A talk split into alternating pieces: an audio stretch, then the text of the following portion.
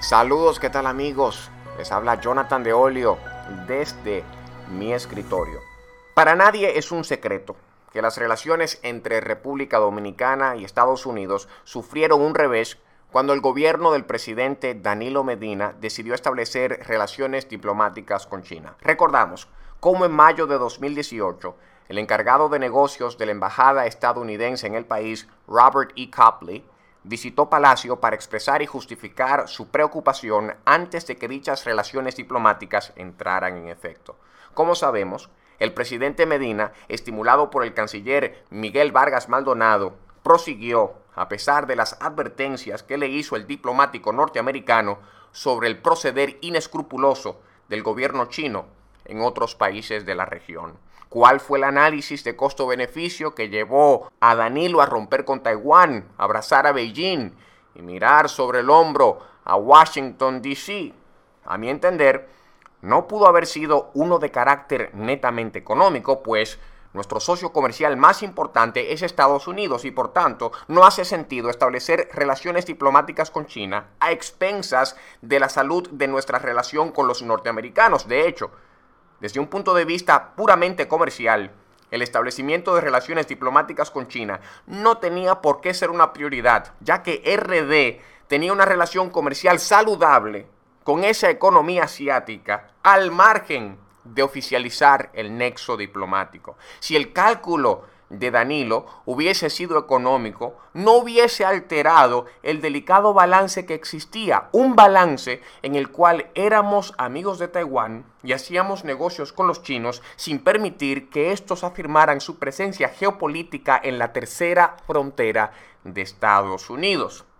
Que República Dominicana es la frontera, la tercera frontera de Estados Unidos, exclamarán algunos. Sí, lo es la primera frontera es Canadá, la segunda es México y la tercera el Caribe, del cual República Dominicana es naturalmente parte. Y he ahí, precisamente, el interés de los chinos en tener presencia diplomática en Santo Domingo.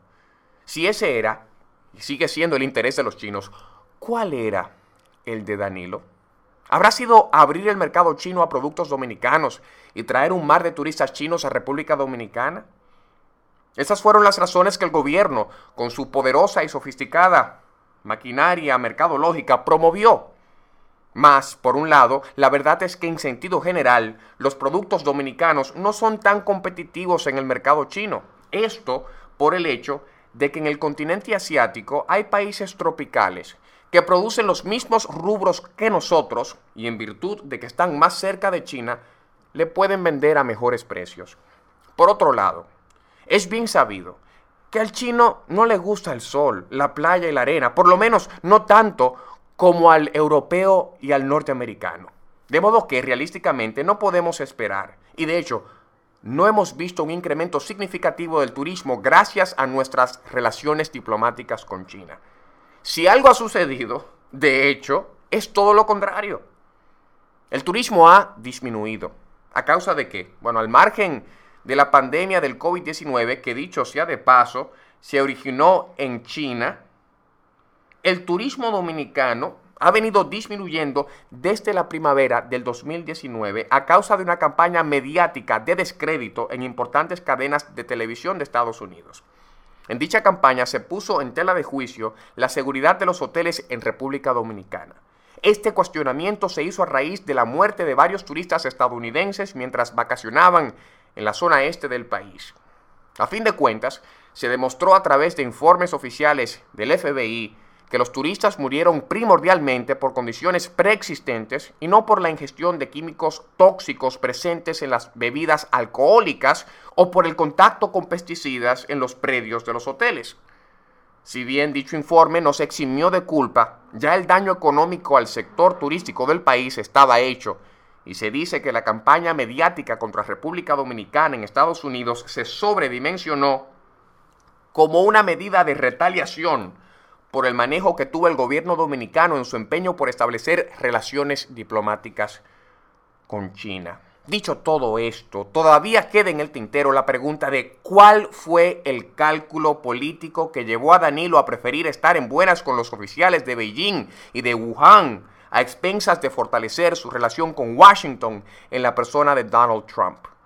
La respuesta más lógica es que su cálculo político fue tener el apoyo financiero de China para imponer la reelección en cuerpo propio o en su defecto en cuerpo ajeno, como hubiese sido el caso de Gonzalo Castillo haber salido electo. Pero quizás para bien de República Dominicana, al presidente le salió el tiro por la culata.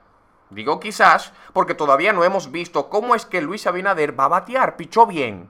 Aunque a decir verdad, el equipo contrario no tenía el mejor cuarto bate. No obstante, después de tres torneos electorales, en 2012, 2016 y 2020, ganó la batalla. Ahora veremos si tiene la capacidad de resistencia para ganar la guerra, gobernando en medio de una pandemia y en un sistema clientelar que él prometió desmantelar. En lo que respecta a cuál será la dinámica relacional de nuestro presidente electo con Estados Unidos, entiendo que podría ser llevadera tanto con Donald Trump como con Joseph Biden. Juzgando por la relación que tiene Abinader con Rudy Giuliani, le iría mejor con Trump.